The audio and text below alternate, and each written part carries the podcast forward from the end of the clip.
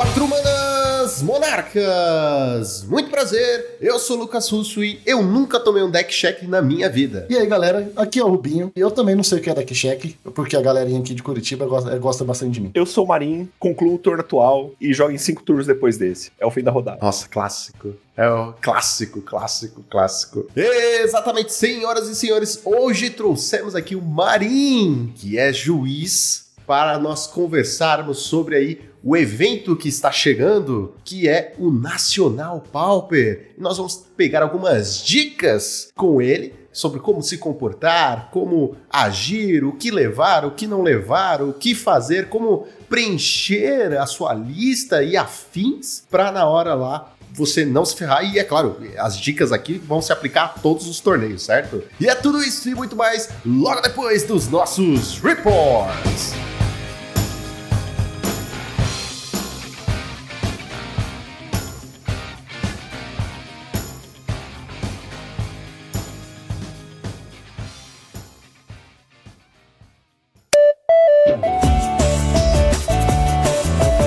Vamos nessa, Rubinho, que temos mais uma semana de metagame para cobrir no nosso maravilhoso podcast. Bora lá, Joaquim, e hoje vamos pro fundo do mar, hein? É verdade, vamos mergulhar a fundo nesse metagame, cheio de monstros das profundezas. Mas antes, vamos falar sobre a nossa querida patrocinadora, a X-Plays. Lá na X-Plays você encontra singles, uma incrível seleção de singles para o seu jogo de TCG favorito, seja ele Magic ou Pokémon, além de acessórios como shields, playmats, dados, todo tipo de acessório para o seu joguinho, além de board games e RPG. Você encontra tudo isso na X-Place. E lembrando que nesse mês está rolando uma promoção que qualquer produto selado de Brothers War que você compre na pré-venda te dá direito a um sorteio de um deck de Mishra de Commander no fim do mês. E só lembrando para vocês usarem o cupom Monarchs5, tudo junto, para ter 5% de desconto em qualquer compra na loja, pode usar quantas vezes quiser e pode ser compra de qualquer tipo, não precisa ser só de Magic, certo? Então faça lá a pré-compra do seu produto salado de Brothers War para concorrer ao deck de Mishra de Commander. X-Plays, onde o seu XP vale o dobro. E também, Joaquim, deixamos, não podemos esquecer de falar da nossa parceira, a Cards Realm. Lá, para quem gosta muito de fazer os criar decks, né, ou compartilhar os decks ali, é, você tem um excelente deck builder, vários artigos também. E também, se você quer guardar sua coleção, ter um controle da sua coleção, você pode fazer ali pelo, pelo Cards Realm, que é um, um excelente plataforma para tudo isso. E também, para quem gosta aí de torneios, tem vários torneios free que você pode estar tá participando e também criando ali pela plataforma. Então corre lá, dá uma olhada na mtg.cardsrealm.com. Então, Joaquim, conta aí pra gente o que, que teve no Challenger do sábado. No sábado, a gente teve uma final disputada entre dois de Mir Terror. O deck parece que nesse fim de semana finalmente decolou no nosso formato, né? Se assentando aí no metagame que tava ainda em ajuste pós-ban. Tivemos uma final disputada entre dois de Mir Terror. O primeiro lugar pilotado por Lenny com três N's. Lenini. Lenini com dois Algoroth Bolas na build dele, 16 cantrips e 17 lands. As cantrips, né, como sempre, 4 Brainstorm, 4 Consider, 4 Touchscale, 4 Mental Note. E a build dele tá trocando os cast down no main deck por Chainer's Edict, que normalmente a gente vê mais pesado no side, né, com 3 cópias de Deep Analysis. A build do segundo lugar foi do Against, né, o Alexandre Weber, também com dois Algoroth Bolas, mas ele também tá jogando com uma cópia de Thorn of the Black Rose, o Monarca Preto, 13 cantrips apenas, 18 lands, um pouco mais conservador nessa área aí, com uma suíte de remoção um pouco mais variada, né, com Cast Down, Chainer's Edict, Agony Warp, Suffocating Films, além dos quatro Snafault de Lê. É muito interessante, né? O Dimir se acendendo essa semana aí, como a gente tava brincando aí, a gente foi pras profundezas. Eu acho interessante essa, essa pegada do, do Weber de trazer os monarcas de novo ali, então não é...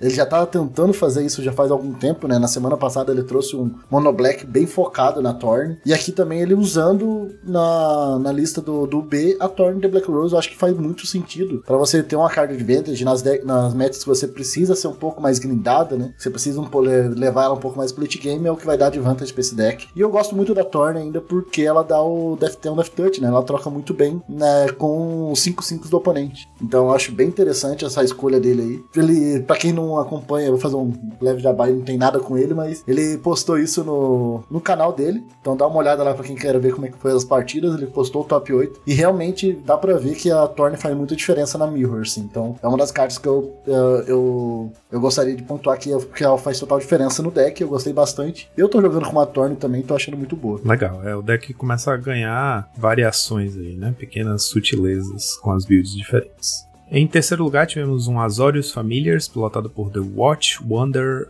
A build dele um pouco mais tradicional, com só um Modern Age e dois de Penálise e 20 criaturas. Né? Então, mais forte aí na, no plano Blink, com 3 Ephemerate, 2 Ghost Flicker. Em quarto lugar, tivemos um Bunch Ephemerate, pilotado por Bla é tipo Blast, mas no lugar do L tem um número 1. Boom, Boomast, Boommast, Blast. Será que não é Best? De, tipo de, de besta, será? Não sei. Beast. Beast, é, pode ser também. É que os caras são Enfim, muito inovadores, build, né? É, os nomes são muito tecnológicos pra gente dar conta. A build dele com Arbor Elf e sete aurinhas daquelas, então é um Bunch Ramp, né?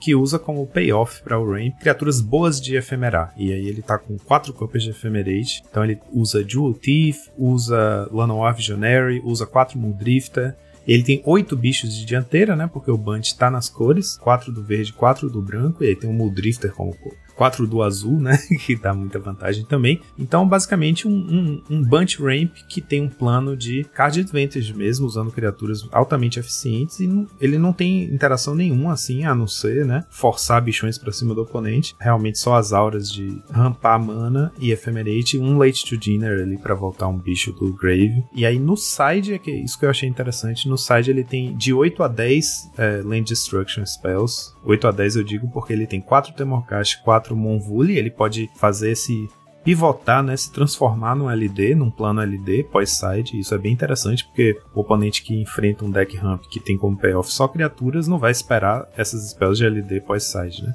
E ele tem também duas cópias de The Glamour, que é aquela que embaralha um artefato ou encantamento no deck do oponente, né? Você escolhe um alvo que é boa contra afins. Então você pode ter até 10 LDs, dependendo do deck que você estiver enfrentando. Eu achei bem interessante essa, essa como é que a gente chama essa? Essa Brill, né? Cara, eu achei bem. Realmente, ela é. Vamos falar que pode ser visionária essa lista, assim, porque ela foi. Ela pegou, acho que foi baseada realmente nos iniciativas ali. É um turbo iniciativa, que ele consegue fazer ele turno 3, o Golete e o. e o Dragão, né? Então ele consegue fazer ele na, no turno 3, bem rápido. O plano de sideboard dele, transformar o deck num LD, eu achei bem interessante, que acho que é uma coisa que ninguém espera, né? No pós-side você enfrentar um LD. Eu acho que a galera não espera muito isso. E até o ciclo de proteção, né? Pode ver que ele veio muito realmente focado no meta, que o meta tá ali mais focado nos monoheads, né? Os Metalcraft. A galera já tá, já tinha, tinha acendido um pouco nos nos últimos challengers a galera, a galera tá se preocupando mais com ele, então por isso eu acho que deve ter dado uma baixada, a galera tá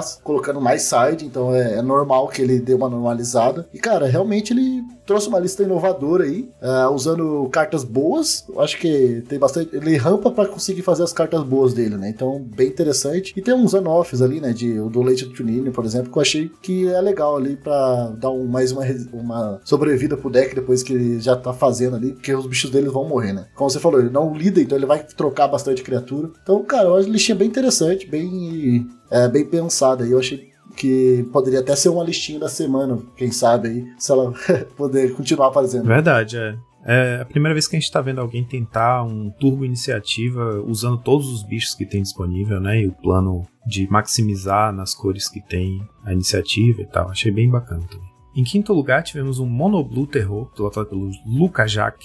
A build dele com 4 Delver, 4 Spire Golem, 4 Tolarian Terror, Além disso, de bicho, entre aspas, ele tem quatro Modern Age, né? E aí quatro de penades. Então ele tá com aquele combinho de Modern Age com de penades, sem contar que as cantrips dele, ele usa 12 no total, 4 Brainstorm, 4 Consider, 4 Thought Scala, também favorecem a play de você devolver a, a de penades pro topo e milar para poder fazer ela no flashback. E mais uma vez, uma lista muito corajosa de Mono Blue, porque só tem uma única cópia de Echo and de Truth. interação que é, é isso. Uma Echo and Truth no main deck é a única forma de lidar com a threat resolvida que o deck tem, além de duas Curfew no sideboard. Então tá bem, bem pra frente, né? Uma lista completamente proativa. É, uma outra coisa que eu gostaria de pontuar nessa lista é que realmente a galera tá se preparando aí, né? Contra Gates, por exemplo, que é um deck também que tava aparecendo bastante. Então, por exemplo, nessa lista a gente pode ver quatro Spread Seas no side aí, que eu acho que é uma carta muito boa contra Gates. Pra quem não conhece, é um encantamento aura de duas manas, que você encanta uma land, é, qualquer land, e essa land vira uma ilha. Então você pode fazer ali nos gates do seu oponente, evitando ele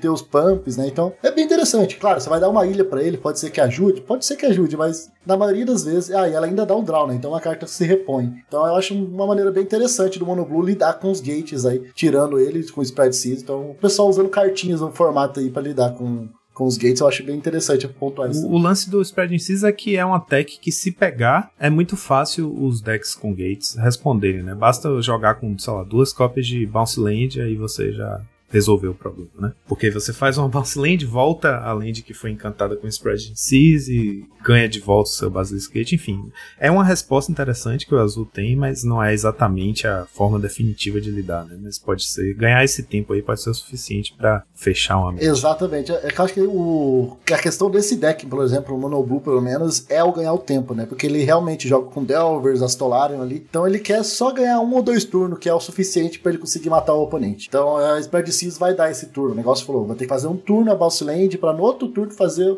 ali o coisa para conseguir pagar 3 e bater. E ele ali, dois turnos, ele bate, dependendo da situação, ele consegue bater é, 16 em dois turnos. Então, se ele tiver um Delver Matolaria na mesa, é 16 de dano. Então é bem legal isso aí. Não, e só, né, tipo, pra pontuar que um deck com uma remoção no main deck fez top 8 no, no challenge, isso é muita coisa, né? Isso demonstra o poder ofensivo que Tolarian Terror e Delver tem. Em sexto lugar, tivemos um Azorius Callgate, explotado por Byvcy. B-Y-V-C-I. É, esse eu não consigo pronunciar tá também. ele tá com a build que tá usando uns, uns singleton ali de algumas criaturas, tá com um Traben Spectre, um Raffine's Informant e um Kurt Hussar. É, além dos quatro Squadron Hawk, quatro Secret Cat, dois Guardian do Guild Pact, uma cópia do Suffocating Films. Um vídeo um pouquinho diferente aí nos detalhes, mas basicamente é o main deck clássico do, do Azorius Colgates, com Arms of Radar no sideboard, além de cinco cópias de Pyroblast. Quatro Pyroblast e um Red Elemental Blast. É, eu acho eu tava até discutindo isso. Eu não sei se faz sentido para você, Joaquim, mas eu gostei. Depois que a galera começou a usar Rafine nesse deck, eu achei ela muito melhor do que Modern Age. Até porque. Eu acho muito melhor, cara. Muito é, melhor. Eu, eu tava até pensando se não era melhor subir ela para 4, tirar o Modern Age de vez e colocar Prismatic Strands. Ah, não, já tem 4 Prismatic Strands. Então, pô, eu acho muito Isso, melhor. Rafine com Prismatic Strands é muito forte. Você faz o bicho, ele já cresce, ele já tem a proteção no, no Grave, né? Já tem ali o, a, a anulação para uma remoção vermelha, alguma coisa assim. Exato. Enfim, é muito forte, eu acho muito mais proativo, enfim, não, não, eu realmente não minha posição é, é, reiterada de que eu não gosto de Modern Age. Acho uma carta. Não acho uma carta boa. Legal que a gente concorda nisso aí. Eu também não gosto do Modern Age, eu acho ela muito lenta, porque ela, que ela se propõe a fazer. Talvez o único deck, talvez que ela faça um pouco sentido é o Familiars, porque você consegue fazer ela por uma mana ali. Mas mesmo assim eu não gosto muito dela. Eu acho que a galera tentando forçar muito ela, eu acho que dá pra substituir aí. E eu acho que o que falta, tirando o Modern Age nessa lista aqui, eu acho que ela vai ficar muito boa. Em sétimo lugar tivemos um Cycling Storm pelo Ty Ruby 1618 discípulo aí do Bryant Cook, né? Sempre ele ou o Bryant Cook pilotam nesse deck. Em oitavo lugar tivemos um Mardu Synthesizer pelo Ryzen 01. É basicamente uma evolução da lista que ele fez para fazer o top 2 lá, né? Ganhar. Foi um dos ganhadores do Super Qualifier Pauper que teve duas, duas ou três semanas atrás. A, a, lista evoluiu um pouquinho aqui, mudou alguns slots, mas pouca coisa. Basicamente ele tá jogando com um Destroy Evil no main deck, aquela modal branca, que são qualquer um branco. E aí você escolhe um. Destrói a criatura com resistência 4 ou mais, ou destrói o encantamento alvo. Essa cartinha vem se. Vem, vem conquistando seu, sua posição de respeito aí no, no, nosso meta, né? Mostrando que é uma carta que vale a pena, às vezes um, dois slots de main deck, ou e mais no side, como o Ryzen aqui colocou uma cópia no meio, uma cópia no side. É uma carta que, como a gente já tinha comentado antes, né, com esse meta cheio de gates, é muito fácil o oponente ter um bicho com resistência 4 ou mais, né? Ele pumpa o bicho, bate, aí de repente ele se torna um alvo para o Destroy Evil. É uma cartinha bem legal. E ele também adicionou aí uma, um splash de uma quarta cor com duas cópias de Weather the Storm no site, provavelmente uma resposta a esse meta muito cheio de dos Metalcraft Burn. E ele subiu também, substituiu os removals dele por Chainer, né? Pode ver que ele tá com três Agora. Também resposta contra os terror que ele já deve estar tá subindo bastante. Com isso foi o nosso sábado. Os top decks dele foi, em primeiro lugar, tivemos Jimmy Terror e Affinity, 11 decks, 17% do meta cada. É, chama muita atenção que não tivemos nenhum Affinity, é mesmo ele sendo top decks aí. É, vamos legar uma, uma flagzinha só pra gente acompanhar nas próximas semanas. É, em segundo lugar, tivemos Azorius Calgates e Boros Synthesizer, 8 decks, 8 decks cada e 13% do meta. E terceiro lugar, tivemos Burn, 5 decks, 8% do meta. E agora vamos lá pro nosso Challenger do domingo. No domingo, assim como no sábado, tivemos aí um, uma final disputada entre dois de mid Terror. Então o deck realmente se. Dobradinha, né? É, dobradinha, se reafirmando aí no meta nesse fim de semana. E aliás, esse top 8 aí do domingo. No sábado a gente teve dois de Mir Terror, né? E um Monoblue Terror. E aí no domingo tivemos quatro de Mir Terror. Então metade do nosso top 8 foi de Mir Terror pilotado pelo primeiro lugar foi o Hammerdin, o jogador Hammerdin, com as mesmas 75 cartas do Lane no sábado, então a mesma lista, né? Não tem nem o que dizer aqui. E em segundo lugar, o Screenwriter New York, que anda fazendo top 8 com esse deck mesmo ultimamente. Ele tá jogando sem Algur, então só as 8 criaturas, é, 4 Gurmag e 4 Terror. E aí, dois Cast Down, dois Foil. Ele basicamente tirou os dois Algur of Bolas, colocou dois Foil no lugar. Ele tá com Cast Down no lugar do Chainer's Edict e tá com 18 18 lentes. Então, apesar das 18 lentes, ele tem as mesmas 16 cantrips, né? Bem turbo mesmo, mas sem o Algor para dar o suporte ali às criaturas. O que acontece muito é que o Augur é, funciona bem nessa lista justamente porque ele absorve o edito do oponente, né, que acaba sendo uma carta muito boa contra esse deck. Se a sua build for só com os 8-5-5, né, porque, enfim, seja o Gurmag, seja o Terror, qualquer um, é, o, Chainers é, é, a remoção, a melhor remoção que você pode ter, porque se for um Terror você não precisa pagar mana a mais e qualquer bicho que esteja na mesa é lucrativo para você trocar por um Chainers, né, e o Augur meio que mexe com essa matemática aí, se você conseguir fazer um Augur no early game, ele vai estar tá ali para proteger seu bicho de um raid. Então, mas eu tenho meus poréns do Augur nessa lista, tá? Tem um drawback dele que eu acho muito forte e eu tenho medo de usar o Augur nesse, nesses decks de UB, que se você olhar bem, ele tá com zero maneiras de embaralhar o deck. Você tendo zero maneiras de embaralhar o deck, você simplesmente vai manipular o topo e vai comprar carta de acordo com isso. Tem uma chance, não é tão baixa essa chance, de você fazer um Augur e revelar 355 e você nunca mais vai ver esses 355. é verdade, verdade. Eles vão pro fundo do seu deck. É mesmo, cara.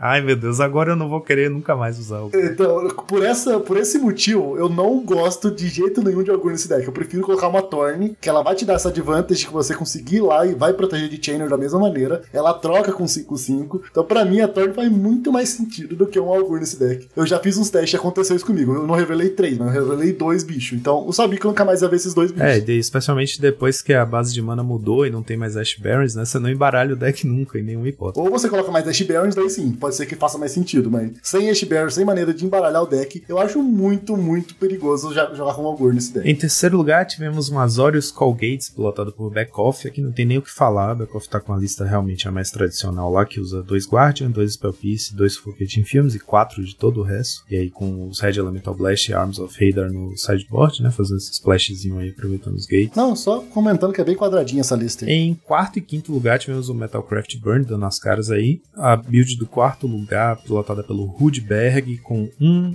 Goblin Bushwalker no main e três Boca de Cachaça, o que é esse Flame Breather, né? Ele trocou uns slots de spells aí por ter umas criaturas a mais. E aí ele tá com dois Unholy Hit no sideboard, pode ser uma resposta ao meta, né? Unholy Hit custa um, uma mana vermelha, instante, causa 2 de dano à criatura ou Planeswalker alvo. E aí no Delirium, se você tiver quatro ou mais tipos de carta no seu cemitério, ela causa 6 de dano em vez de 2. Então esse deck aqui, é, por exemplo, Instante Sorcery você sempre vai ter, né? Logo no começo do jogo você sempre vai ter Instante Sorcery no seu grave. Criatura também, eu acho que é bem fácil matar uma Sweet Spear. Exato, é. Suas criaturas vão ser alvo de remoção e, por exemplo, se você usar um, um Kuldota e sacrificar uma Great Furnace, pronto, já tem Land Artefato, Instante, ou Land Artefato Feitiço, né? E aí basta um instante para fechar não deve ser difícil fazer o Delirium com esse deck. E é uma carta interessante como resposta para os 5-5, porque é, ele tem um Pyroblast, por exemplo, que você pode usar na stack para responder a um terror, que é muito forte, e ele tem uma Holy Hit ali para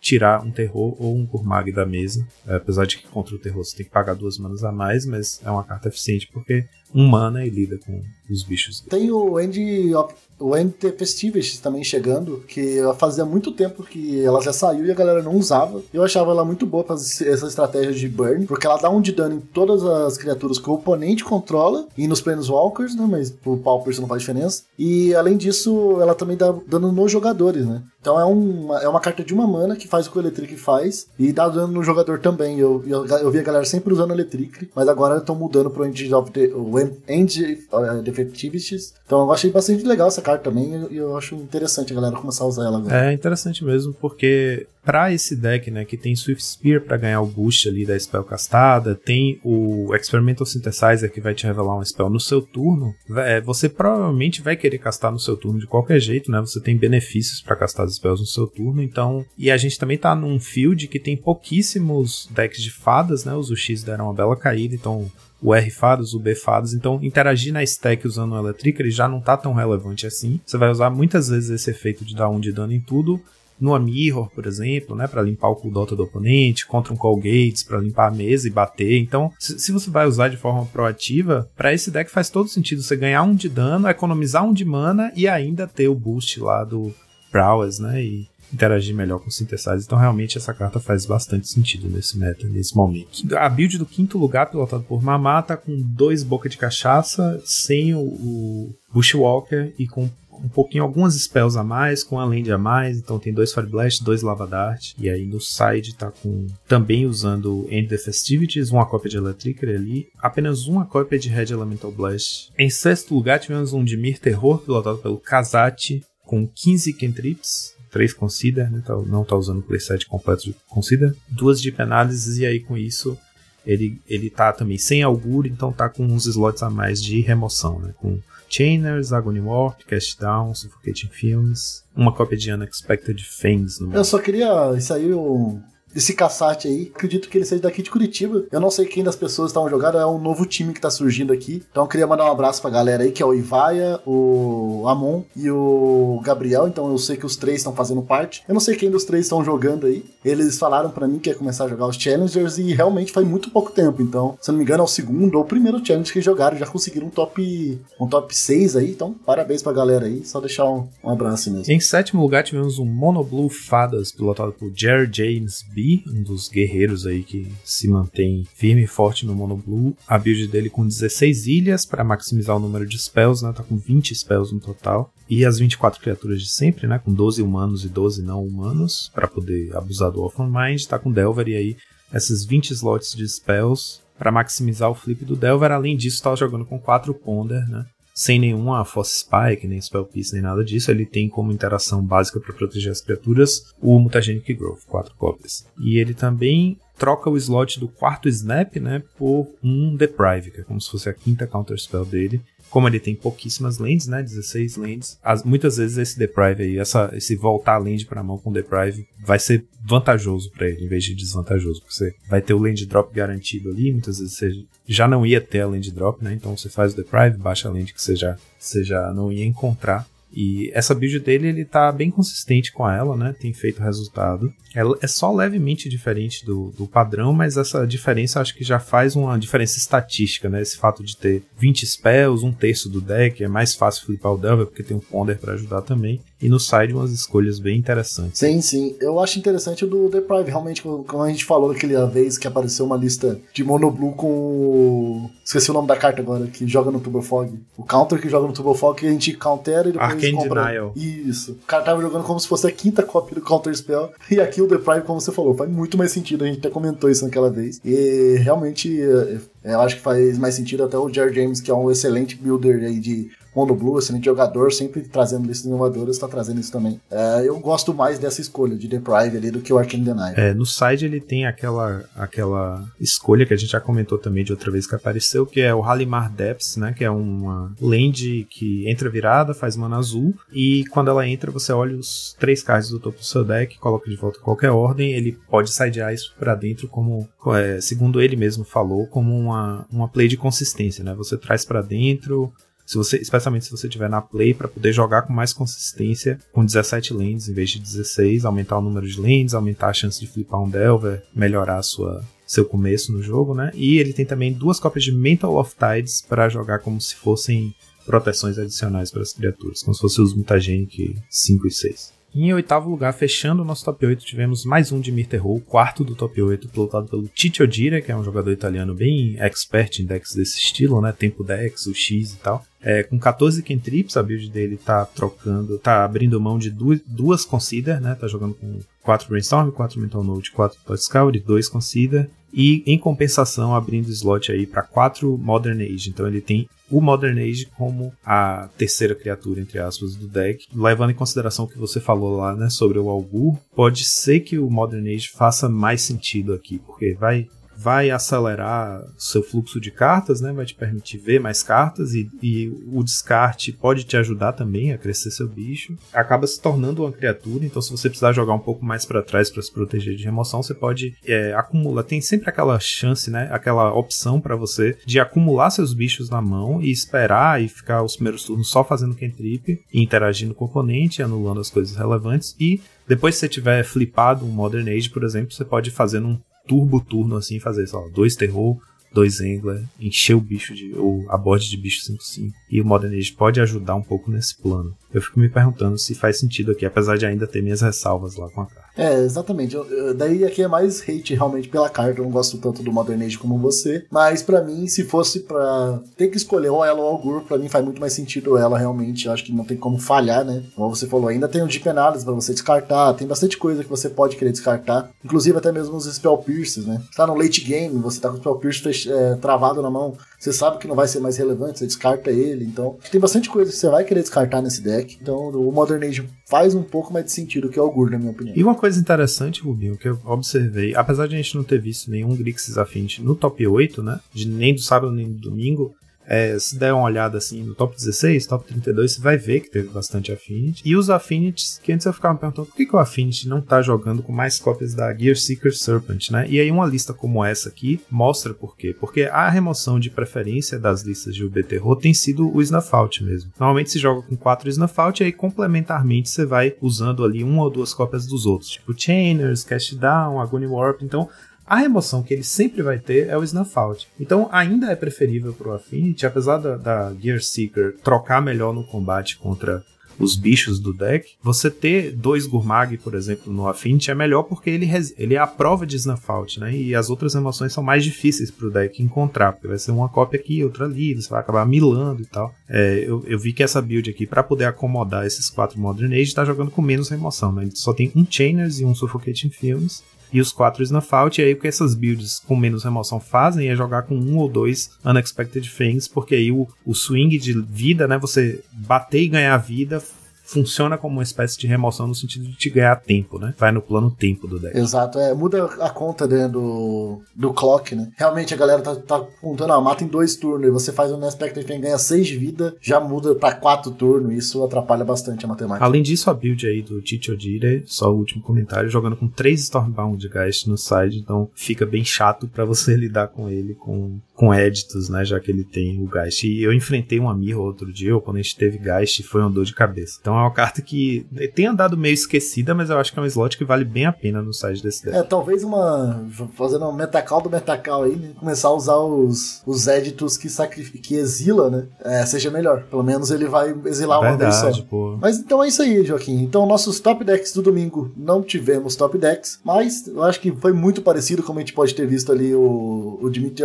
deve ter é, ficado em primeiro lugar também. E agora só nos resta a nossa listinha da semana. O que, que tivemos hoje aí? Hoje eu trouxe aqui pra gente discutir. Ai, como é que eu chamo? É um Azorius Tron um Flicker Tron, um Ephemerate Tron, sei lá, que é um deck que tem andado em ascensão, tanto que ele fez um resultado, ele bateu na trave esse aqui pilotado pelo Rampuse 1, que aliás é um piloto das antigas do Tron, né, do clássico Fog Tron da época que o deck estava em vigor no meta, que fez top 16 no challenge do sábado, mas assim, top 16, na verdade ele ficou em nono lugar, então bateu na trave do top 8, né, quase chegou lá e o deck tem feito o resultado. Na mão do campo, que já teve aqui com a gente, né, nosso amigo aqui do podcast, jogador do Asa Branca, conterrâneo meu aqui de Salvador, é, já fez fez é, 5-0, o campo tem jogado com o deck na lojinha e feito resultados muito fortes e o deck tá. Eu, eu tenho achado que o deck tá na beirinha assim de, de, de entrar no páreo do meta, sabe? Então eu trouxe ele aqui pra gente dar uma olhada, dar uma comentada. É um Tron que vai usar o Expedition Map e Impulse como formas de encontrar o. né? Fechar o Tron. Ele não tem o Splash verde, justamente porque o Prisma foi banido, então tá tentando otimizar nas duas cores. Ele tá focado em Azorius, é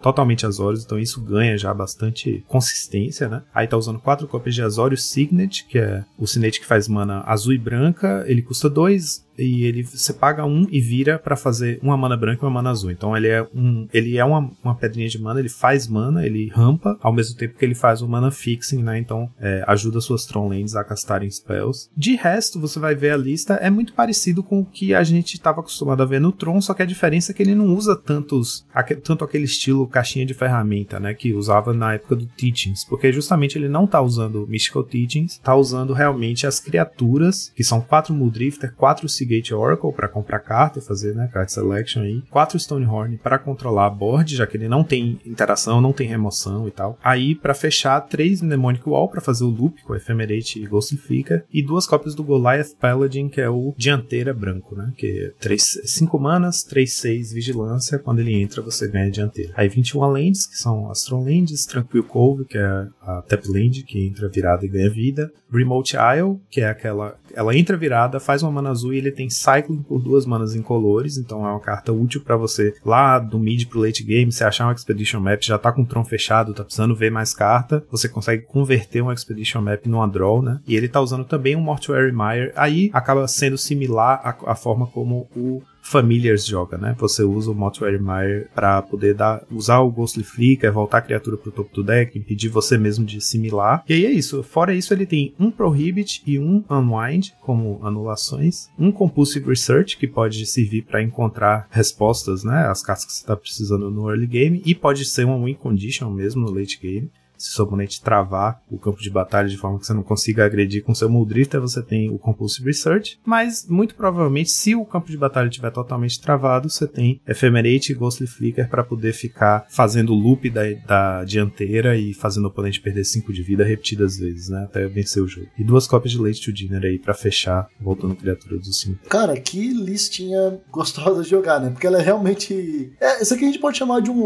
Tron, né, porque ele só vai querer fazer isso, porque tem quatro quatro Stonehorn ali. Então por isso que eu acho que nem usa os fogs, porque realmente com quatro Stonehorn é muito difícil de você não conseguir ele travar o combate do seu oponente. Então você só tem que lidar com isso. Eu senti um pouco de falta assim de ganho de vida no main deck. Sei que tem as Tronkel Cove ali, mas talvez esse 1 de vida seja pouco comparado com o que o Tron conseguia ganhar antigamente. Mas de, tirando isso, de fato ele consegue muito bem no plano dele de lock. Ele não precisa bater, né? É um deck que você olha que ele não precisa bater, que ele consegue matar com a Dungeon, com o Goliath Paladin. Então ele simplesmente trava a board, não deixa você fazer nada. Ele se evita dele similar com o Mochormar, como você já mencionou. E depois vai lá e dá um. e fica flicando o, o, o Paladino pra sempre fica fazendo ali a dungeon e dando 5 de dano. Então, se você faz isso 5 vezes, 5 é, vezes não, 4 vezes você já matou o seu oponente. É, depois que você controlou, né? Então, cara, é uma lista bem direto ao ponto. Ela tá ali bem disposta. Eu até pensei se não. Pô, já que tá no branco, por que não usar o Prismatic Strands? Mas realmente, com 4 Stonehorn é muito difícil de você precisar do, do Strands. O bom do Strands é que ele vai prevenir uh, diferentes tipos de dano, né? É, é, é, também até dano de, de burn que você pode estar levando. Então, talvez ali é uma carta a ser observada para essa lista. Porque tem bastante criatura branca também, então talvez isso seja relevante. Mas, cara, eu gostei bastante da lista. E é bom ver o Tron reacendendo aí de novo, a galera tentando trazer algo do, pro Tron. Por mais por ser um lock, uma estratégia que eu já fico um pouco triste se eu encontrar um DC, eu vou ficar meio chateado de jogar contra. Mas é legal ver o Tron reacendendo aí, voltando de novo, né? É, eu acho que essa chave aí de você focar nas duas cores, né? Talvez seja o segredo para fazer o Tron funcionar. É, e aí limita, né? Que eu acho que o problema do Tron antes realmente era que, tipo, tudo que, for, que era bom ia para ele, né? E aqui agora ele tá sendo obrigado a, jogar, a focar mais nas cores que ele tem, né? E, e, e tentar é, tirar o máximo daquelas cores, não simplesmente pegar tudo que é bom e vai pro Tron e vira um, aquele mono cartas boas de novo. Só tem carta que é, que é muito forte e é isso que eu vou fazer, sabe? Com tudo isso, Joaquim, eu vou dar um 4.2, porque realmente eu não gosto muito de, de jogar contra deck de lock. É só porque é um rancinho ali. Já perdi bastante pra esse tipo de deck. Tanto que o cara me mostrou o lock eu já concedo, eu não consigo ficar esperando. então, se você estiver jogando de Tron e cair contra mim, mostra o lock uma vez que eu já vou conceder. Eu não vou ficar esperando você me matar lentamente.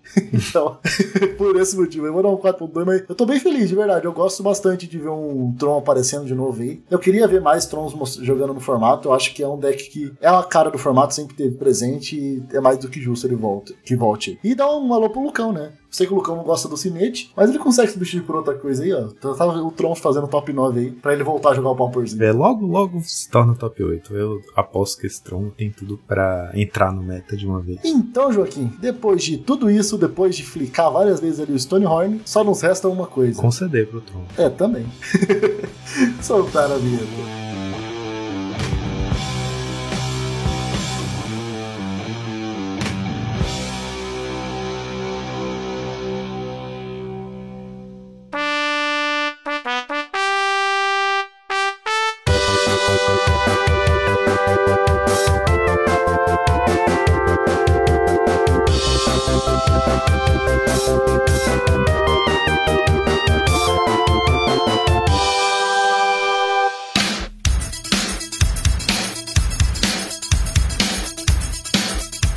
Tudo, Marinho, queria agradecer muito pela sua presença aqui, tá? É uma honra ter você. Cara, eu que agradeço ter sido chamado a, esse, a tão ilustre presença. Nossa, nossa, tô, assim eu vou cobrar pro pessoal participar. Não, mas sério, é um prazer ter você aqui. Você é uma pessoa muito gente fina, um juiz de muito respeito. E antes da gente começar com as dicas e começar com todo o nosso ololô aí de, né, para falar de torneios, queria que você contasse antes de mais nada quando foi que você começou a jogar Magic? Bicho, isso aí faz tempo, cara. Eu comecei a jogar Magic em 95, 96. Junto com o jogo, né? 90... É, assim, quarta edição no Brasil. É, é, eu comecei junto, junto com o Garfield, né? Não, ele começou uns dois anos antes de mim. Talvez antes. Mas. É, bem antes. ele teve que inventar o jogo antes. Mas o, o, o lance é, eu, eu, jogo desde 95 ou 96. É bem boomer mesmo. Meu primeiro, assim, minha primeira compra de Magic foi alguns boosters de quarta edição, um deck de Ice Age e ainda tacaram aí nos boosters de Revise na, na, na rodada. Pra você virar juiz, da onde é que surgiu essa vontade? Da onde é que veio esse, tipo, essa ideia? Olha, cara, eu queria contar para vocês uma história inspiradora de como eu me tornei juiz e porque eu, foi uma vocação, mas foi, foi, foi besta, cara. Quem me certificou foi o Hugo Carvalho, que é um juiz, também é um juiz. Ele já foi nível 2, agora é nível 1, tipo, demoveu e tal. E basicamente ele falou: não, Marim, você tem que ser juiz, você tem que ser juiz. Eu não queria saber de nada disso, só queria jogar Legacy. E um belo dia ele me chamou pra um churrasco na casa dele e ele jogou a prova na, na mesa e falou: você só vai comer se você fizer essa prova. Filha da puta. É assim que o pessoal responde. Exato. É desse jeito, é desse jeito. Foi. foi Nossa! Você tá ligado que, que, que, a galera de, de seita faz isso, né? Ô, oh, vem aqui. Vamos, vem, é, tem os dois, né? Ou eles, ou eles te deixam com fome, ou eles falam assim: olha. que não tem. é, o pessoal que não tem, assim que eles recrutam. Só vigilantes do peso, Rinodê, tipo, todas essas Ou, ou eles te né? deixam sem comer, ou eles falam assim: olha esse banquete, tudo pode ser seu pela bagatela da sua alma. É, apenas se você assinar em sangue aqui. Então, e aí foi isso. Aí eu fiz a prova. Aí eu queria poder falar para vocês também que, porra, gabaritei a prova. Não gabaritei a prova, tipo, eu fiz 96% da prova. A, a uma questão sobre organizar torneios, eu errei. Como o mundo dá voltas, não é? O mundo. O, O mundo dá volta, nas ilustres palavras do, do filósofo grego Badawi, né? o mundo dá voltas. Então, cara, aí, aí eu passei quase um ano sem, sem ar- arbitrar. Eu comi, né? Do tipo, fui, me certifiquei, aí me deixaram comer. Eu passei quase um ano sem arbitrar. Aí me chamaram pra. Assim, porque eu não queria, meu, esse negócio de juiz de loja, sabe? Tipo, ah, fazer o torneio semanal da loja. Não virava pra mim, assim, eu não curtia. Aí me chamaram, falaram: não, ó, vamos apitar um torneio, um, P- um PPTQ. Né? E aí eu fui, fui eu mais um. O Hugo e o Éder. Éder Carvalho, eu acho que vocês também devem conhecer se vocês jogam por aí. O Éder que não está no Brasil mais, está na Alemanha. É o. E aí eu Jack, apitei meu Jack, primeiro capitão, torneio. Não sei das quantas lá. Como é que é o nome? Tem um apelido? não, não, é- Não, usa Então, em, em, em coisas. É, eu não vou saber. Acho que eu não vou conhecer porque eu não sou de São Paulo. Como é que, como é, que é? É, é? Tem importância. Como é que é o nome? Éder, Éder. Carvalho. Éder. Fez muito circuito Achei da aqui, Magic. Deixa eu ver se é. Tá, não, não posso ver as fotos porque é conta é privada. Só tem duas publicações, então, bom. Tá. Resumo, aí eu fui arbitrar um torneio competitivo pela primeira vez na vida.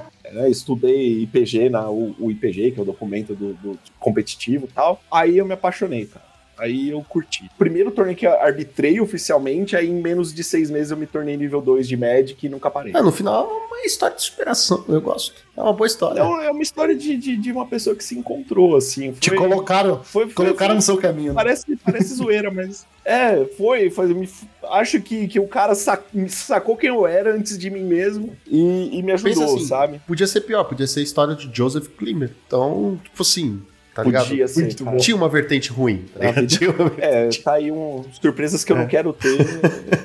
São Mas a aquelas do vida é uma na hora de caixinha de, pegar o- surpresa, né? A vida é uma deck box de surpresas. porra. Então, e aí foi isso, bicho. Foi aí eu virei juiz full time, assim. é, Quer dizer, full time não, né? Às vezes você vai pra casa Sempre descansar, que eu né? pude, eu arbit... É, pensar é um conceito meio alienígena pra mim atualmente. Saudades. Saudades.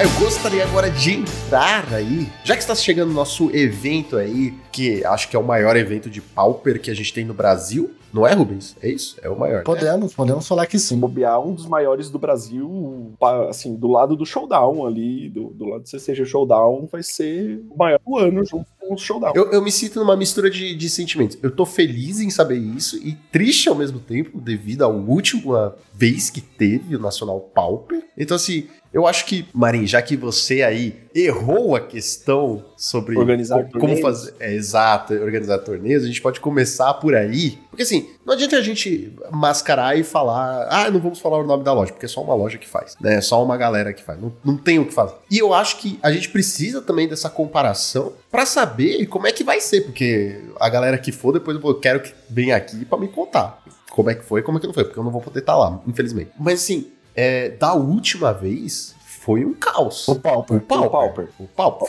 Foi Beleza. o caos na tela. Eu fiquei sabendo, eu eu, eu, eu tava começando nesse mundo competitivo e, tipo, ganhar vaga por pura sorte. Posso colocar assim, fácil, porque o cara concedeu e falou assim: ah, fica com a vaga, eu só quero crédito. E é isso, tá ligado? Forte mesmo. pra caralho, eu, eu sei. Eu ia te defender, cara, mas. Não, não, não, Não não, mas tudo bem. E assim, a, a pessoa que tá indo a primeira vez e ganhou a vaga e fica naquela porra, eu vou pra um Nacional Pauper, um evento de São Paulo, ou que foda. Ela tem uma, uma imagem, né? Já pensa que vai ter gente do Brasil inteiro, né? Você fica com essa expectativa. Foi o meu primeiro também. Pô, vai, vai, vai, mano. Tem gente indo do, do, do Você tava no primeiro, Rubens? Eu não fui no primeiro, eu fui no segundo. No, no primeiro, não. No, no- qual que foi o segundo? Foi o, do o último que teve? É, fui no último Não, que no teve. último que teve. Eu fui no último que teve. Então, esse foi. Tá, no último que teve. Tá, o último que teve foi. Teve um apagão logístico Teve. até do Air. Não foi no né? Air, o Do Air, campeonato. Fio, teve um apagão logístico da energia elétrica, tá ligado? tipo, foi a Sim, loucura. sim. Eu, eu fiquei sabendo, ele foi. O, o lance foi assim, não Nada foi. deu certo. Transcendeu a organização, né? Não, foi Tipo, impressionante. Transcendeu o plano A, transcendeu Nossa. o plano B. Eu fiquei. Eu, eu, eu soube Foi, que a parada é, foi é assim, a gente chegou primeiro, foi na Domain. E, e, assim, a é, longe de falar mal da loja, mas assim, é uma loja que não comporta 300 nego. Até 300 nego. Não comporta. Não tem uma loja assim ainda. Eu saiba. Não, cabe. Assim, é grande, cabe uns 100. Exato. Exato. Mas assim, tinha o quê? 200 e tralalá, 190 e tralalá, tinha muita gente. É, como fizeram pra, pra enfiar essas pessoas. Cara, teve gente que foi não meio foi, é caótico. isso. foi meio caótico. A galera me Nossa, foi desistindo. muito caótico. É, assim, eu, eu, eu tô feliz em informar que a Venue dessa vez é, o, é a Associação Hokkaido, cara. Cabe gente lá, né? Assim, vai ser pelo menos 200 e poucos cabem, pelo menos o organizador foi, Foi o que prometeram. notícia que eu tenho Foi o que da organização. né? Foi, foi me informar que cabe 200 e tantos lá na Então, aí a gente começa com esse negócio. Era um espaço muito pequeno pro tanto de pessoas. E aí, é óbvio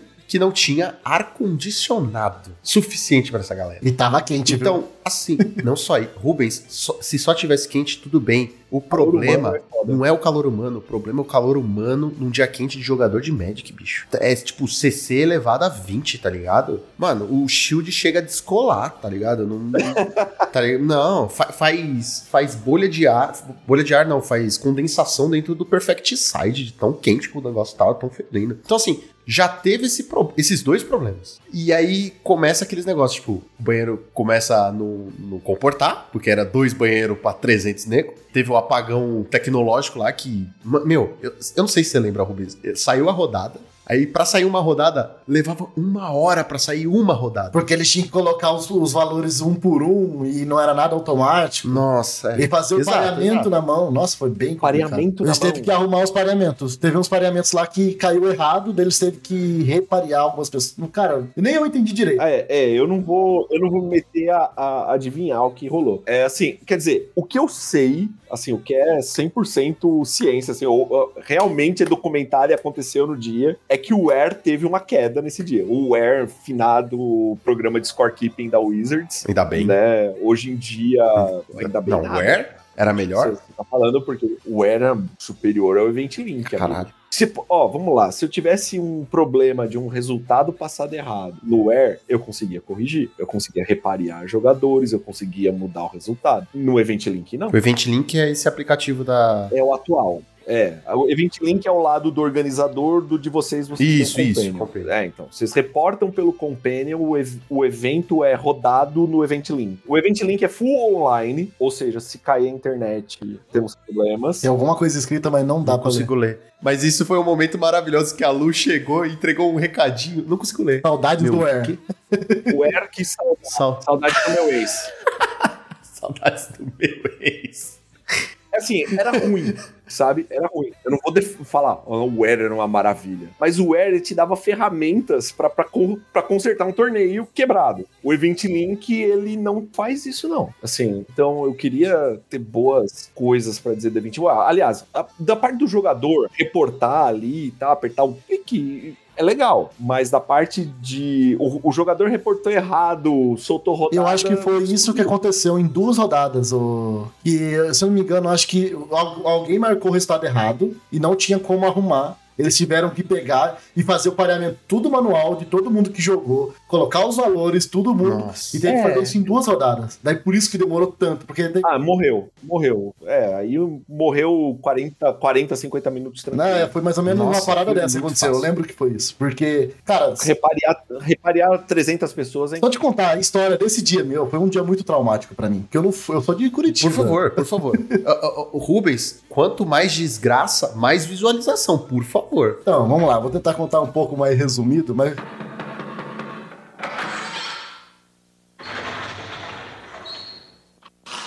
Senta que lá vem a história. o campeonato ia ser um dia só, no domingo, e tava programado pra começar 9 horas da manhã. Então a galera daqui de Curitiba, a gente falou, pô, vai começar 9 horas da manhã, vamos sair meia-noite daqui de Curitiba, a gente chega lá e bora jogar. A gente ia fazer bate e volta. E eu fui dirigindo. Nossa, se fudeu aí. Louco, cara. Já, já chegou, já, já chegou com metade da chance de, de ganhar nessa aí. Se tudo tivesse dado certo, vocês já, já, já, já se Exatamente. estragaram aí. Não, peraí. Mas qual que era a premiação? Só pra gente ver quanto que tá valendo esse rolê aí. Quanto que é? Atualmente, Na época. cara, tá. Na, na época, né? Ah, na época. Na época eu não sei. Hoje tá, hoje tá perto de 14 mil reais, mais, o, mais a arrecadação. É, não lembro quanto né? que. Eu lembro que era assim. Mas, cara, não era muito, não. É, não era muito, né? Era tipo 500 conto, não era 500 conto? Era de mil a mil e quinhentos reais, eu acho que Não era? Mil, é, 1.500. Tá, 1.500 reais. Beleza. 1.500 reais, vamos lá. 1.500 reais. O que três anos de acumulação Exato. fazem, né? Pois é, né? Com prize Pois é. né? três anos de qualificação acumulada não fazem com prize Mas pool. 1.500 reais acordando, quer dizer, madrugando e dirigindo. Vamos lá, 1.500 reais. Não, e a gente chegou cedo. Bom, assim, ó, cara, na, na boa, aí é por, por um pau e meio é, é mais a festa, né, Exato. do que por, Não, por 14 eu, eu euros. sabia que reais, ia chegar nessa conclusão, mas tudo bem. 14 pau Não, não, Não, só a gasolina hoje tá 1.500. Então, É, exato. exato. Ou, ou você comprou a Exato. no posto. Exatamente. Já, já quebrou a conta. Então, daí foi nisso. Eu peguei, fui a noite inteira é, dirigindo. Eu fui o único mesmo que dirigiu, porque eu tava até tranquilo. Fui de boa. Seis horas de viagem, chegamos aí. Garoto novo. Não, tava. Eu tinha. Cara, tinha. o quê? 22 anos, 23 anos. Tava de boa ainda. Tá, tá sus. E peguei cheguei. Pinca e cheguei lá na feita do Main, tudo fechado. Você, ah, vamos no Mac. A gente foi no Mac que tem ali perto. Comemos lá no Mac. E beleza. Daí eu falei, tá. Daqui a duas horas já vai abrir. Eu não vou dormir agora, que eu vou me fuder se eu dormir agora. Se eu soubesse que ia atrasar até 11h30, eu tinha dormido das, eu dormia das 6 às 11h30. Tava, nossa, suave. Mas não, atrasou até 11h30 da manhã. E eu, beleza. Joguei as duas primeiras rodadas, duas horas da tarde, soltaram o almoço. Podia almoçar. E aí eu, eu fui, eu tinha uma brilhante ideia de comer uma feijoada. Soltaram É, almoço. podia almoçar. Porra, cara, parabéns. nossa, nossa, Rubens. Você é um gênio. É que tudo assim, não tinha como prever.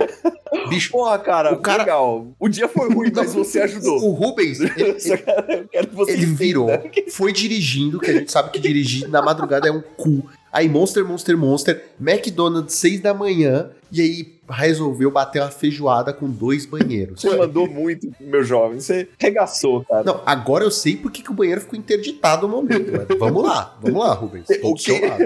Quem, quem Não, matou o banheiro, né? O pior que não foi eu, não foi eu. Não. eu. Nossa, pelo jeito ele conhece a pessoa que foi. Mas é que eu. É, não fui É, eu, não mas eu fui sei eu. quem foi.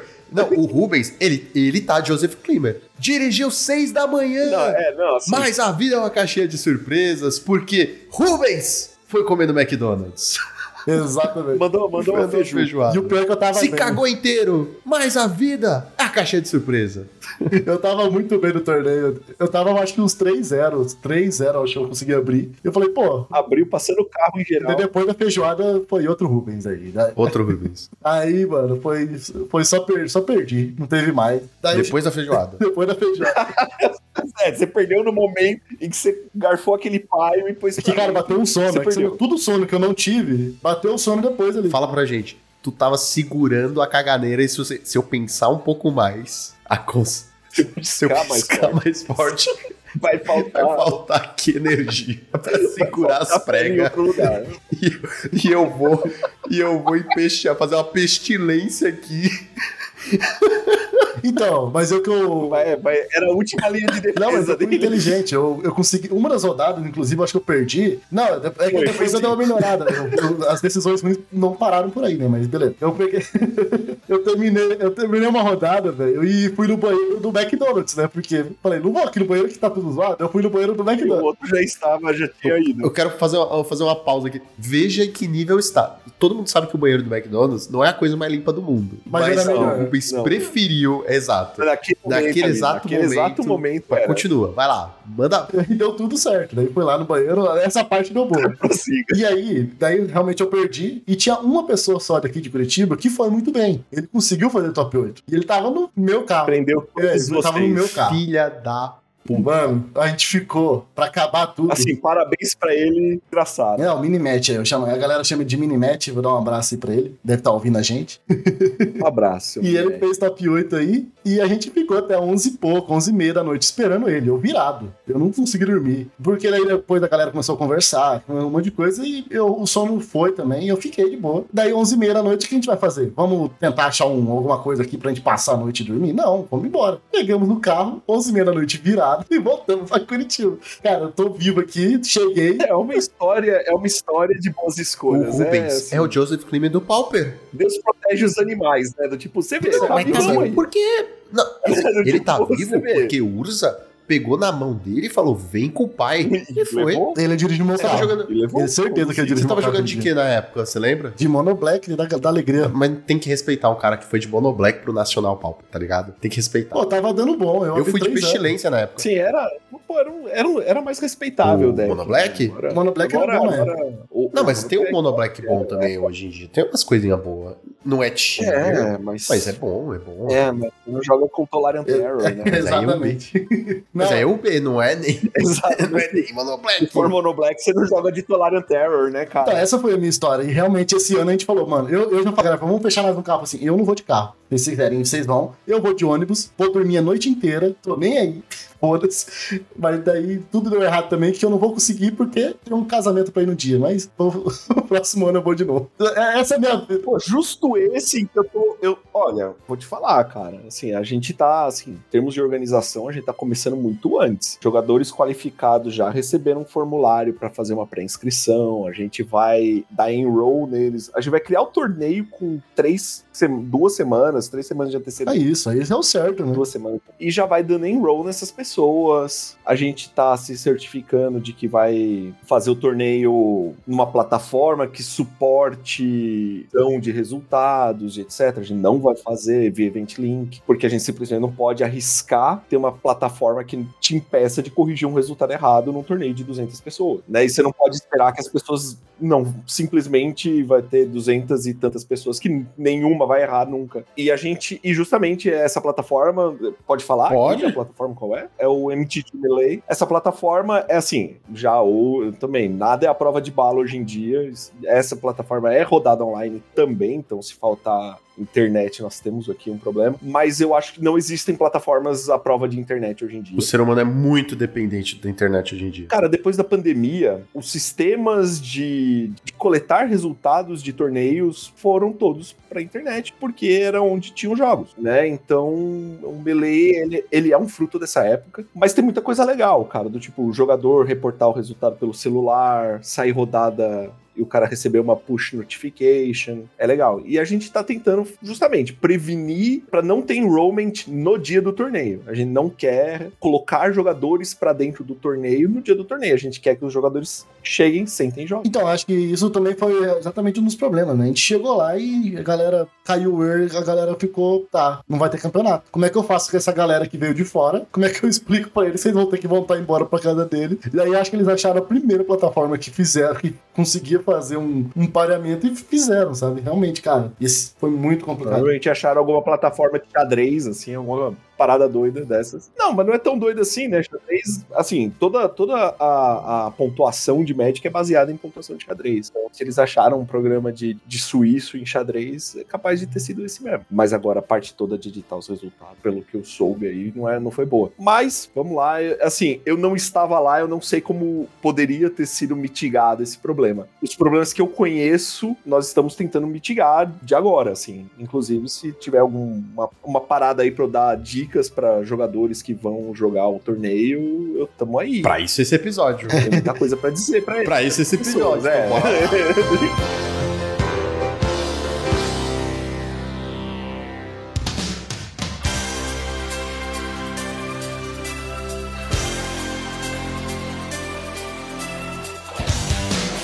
Eu tenho até uma pergunta, eu não sei se saiu de você isso. você até Ô, duas. louco. Se ele comeu feijoada, pode ser Não, que. mas ele parece que se emendou, ele reconheceu, ele Não, foi reconheceu tudo os errado. dele. Nada tá? daquele dia eu, eu repetiria. Penitente, dia. né? Aquele dia foi só pra, realmente de lições aprendidas. Eu tiro ele só como lição. É que assim, uma das coisas que eu gostei bastante quando eu fiquei sabendo é que esse nacional vai ter dois dias, né? Até como eu não sei ainda, eu não entrei tão a fundo como vai funcionar esses dois dias, aí se você puder explicar pra gente, só pra gente entender um pouco. Isso também se foi ideia sua, se é realmente a, é a galera do. Quem é organizador do nacional que pensou nisso, como é que chegou nesse de dois dias de campeonato? Pra mim faz totalmente sentido, porque é um campeonato grande. A ideia partiu da organização. Também, pelo jeito, foi um dia de lições aprendidas pra todos. É Assim, eu me sinto confiante o suficiente pra tocar um torneio desse tamanho em um dia, hoje, com o que eu sei, com meu, meu grau de logística, de conhecimento de logística de torneio. Eu me, senti- me sentiria seguro pra fazer ele em um dia. Respeito muito a decisão da, da, da organização. E, e vai ser quando a, part, a porção suíça do torneio vai ser feita no sábado e o top 8 vai ser feita no domingo. É essa a divisão. Vai ser exatamente como um mini GP mesmo. Então, e assim, aproveitando o domingo, vai ter side events e tal. Então, todas as pessoas que vierem no sábado e porventura não, não, não tem um premiado, o fim de semana não está perdido. Venham no domingo, vamos jogar um Magic aí. Mas vem com desodorante passado, tá, galera? Porque. É, a primeira dica, né? Levar desodorante. Recomendo. É, é, vamos, vamos pontuar as dicas aqui. Vamos começar do começo. Desodorante. Levem. Você que é de São Paulo tem mais que obrigação de vir de banho tomado no mínimo, tá ligado? Sair de casa com o cabelo molhado, tá ligado? Senão nem, nem entra. Senão nem entra no, no, no evento. Tá, assim, a, a parte de higiene pessoal, né? Do tipo, é, é- devia ser desnecessário, né? É, mas altura, assim, depois É de- aquele negócio, se tem placa, é porque tem história, né? Então se a gente tá fazendo esse programa e tá falando história. disso, é porque tem história. Então, o que eu diria para as pessoas fazerem, assim, a- além de, claro, ter asseio, né, e tomar banho, usar desodorante, é assim, cara, se você está qualificado, você recebeu um formulário da organização, preencha essa porra desse formulário. Assim, tipo, faça sua inscrição, preencha o formulário, aproveita que Brothers War não vai ser legal. Vai ser no mesmo dia até, então, não vai? O Pré-release? Isso, pré-release. Pré-release e Pré-release. A, a coleção não vai ser legal, né? Então aproveita, cara, porque o, o formato não vai mudar tanto daqui até lá. E nesse formulário você tem que provar que pagou a inscrição, né? Tem que mandar o comprovante e tem que registrar sua decklist, né? E, e a gente já disse pra pessoa fazer uma conta no MTG Melee, que vai ser a, a plataforma do dia. Então é isso, a gente tá querendo antecipar tudo pra não ter fila no dia. Que mágico. Você vai chegar. Bacana, você chegar pra um torneio pra jogar o torneio. Você se qualificou há meses, cara. Tem, tem- tem gente que tá qualificada há anos, né? Então não faz sentido você ter que chegar lá no dia e pegar uma fila pra se inscrever no torneio que você sabe que você vai jogar desde 2019, né? Então, responda o formulário. Responda o formulário, faça sua inscrição no MT de Melee, mandem a decklist. Confira os seus decks, né? Confira o deck lá Por certinho. favor, é, toda, toda a parte antes, né? Façam aí, manda uma decklist Gente, boa. dá pra deixar o deck. Se você conferir na no noite anterior, no dia anterior, vai ser uma maravilha, porque Vou você vai você. pôr ele dentro da caixinha, põe dentro da mochilinha e vai. E só pega no Chile e vai. Ah, né? tá. Eu, eu, eu, já tava, assim, eu já tava falando que ia matar a pessoa, porque dá não, pra dá fazer pra fazer antes. antes. Mas assim, Mas beleza. assim, no mais tardar, você faz na noite anterior. Tá perfeito. Você botou na mochilinha, você não tem que chegar lá e se preocupar. Ou será que eu tenho as minhas 75 cartas aqui? Não, filho. Você tem, entendeu? Claro, você pode começar a fazer a partir de agora, a partir de hoje, se você quiser, até melhor. Assim, é que o form de inscrição a gente vai fechar ele, vai ser no sábado o evento, né? A gente vai fechar ele na quinta-feira meia-noite. A gente quer um dia pra poder processar. A gente quer sexta-feira pra conseguir terminar todos os enrollments, pra conseguir ter essas decklists todas, pra conseguir contatar pessoas que porventura tenham falhado, fazer não, não, mas não falhem, cara. Tá, tá fácil, tá dado. Mas a gente quer, a gente quer esse, essa janela de sexta-feira pra botar o torneio pra rodar no sábado. Só a plataforma permite isso, é, então vamos usar, né? Então preencham o formulário, confiram sua decklist, preencham a decklist, mas aí pro dia, é, você tem que ir, assim, é, é, eu entendo que as, as qualificatórias foram leves, né? Foram torneios leves, torneios curtos e tal, talvez um LC, um, um Last Chance Qualifier maior aqui e ali, mas assim, foram torneios curtos, né? A maioria foi. Foi é evento de lojinha, basicamente, né? Coisas, tipo, não tem nada demais. Mas nesse dia você vai ter pelo menos oito rounds de Swiss. fudeu, ainda bem que eu nem classifiquei. Ma- Imagina, é assim, ó, até 226 pessoas, você tem 8 rounds de suíço. 227 pessoas, você inaugura um nono round de suíço. Tem que fazer quanto pra passar pro, pro top 8? X1. É, normalmente X1, desses campeonatos maiores assim. Não, é assim, toda a conta é projetada, a conta dos torneios é projetada justamente, é, você- você joga, você joga muito em loja, ô Lucão, você sabe. Tá falando comigo? Se tem, Não, sei lá, fala Rubens. fala Rubens. mas, mas eu já, já vi que você É, não, eu, eu finjo, entendeu? É assim, é fácil pra mim. Eu visto a camisa do time, fico com uma deck box andando pra cima e pra baixo, todo mundo acha que eu jogo, entendeu? É que nem quando você anda com um shakezinho entendi. de academia e uma regata, todo mundo acha que você faz academia. A mesma coisa. Beleza, me enganou. Eu sou bom. Mas assim, você sabe que se tiver 30, 16 jogadores, você vai fazer 5 rodadas, corte pra top 4. Se tiver 32 jogadores, passou de assim, de 17 até 32, você vai fazer 5 rodadas, corte pra top 8. Acima de 32 até 64, você vai fazer 7 rodadas, 6 rodadas, perdão. Beleza. Corte pra top 8. Você vê que é uma progressão logarítmica aí, né? Do tipo, base 2. Só que aí, to- o que que isso faz? Isso assegura que todas as pessoas X1 do torneio passem pro, pro corte. Passem, façam Pode corte. ser que uma ou outra, dependendo da situação. Em alguns casos, vai ter X meio, ou às vezes até passa um X2, dependendo de como acontece aí a, a vida e, o- e os pareamentos. Eu ia até comentar que nesses campeonatos maiores, as chances de um X2 passar, eu acho que é maior, porque tem muito drop, né? Eu vejo a galera dropando também bastante, daí eu acho que aumenta um pouco do X2. Tem, tem isso. É, a chance é pouca, mas. Porque assim, o, o negócio assim, é o quão mais perto do cap você tá, de- dessa virada que você tá. Né? Por exemplo, com 226 contados, você sa- é, é, é nesse ponto no 226 que quebra a progressão logarítmica, né?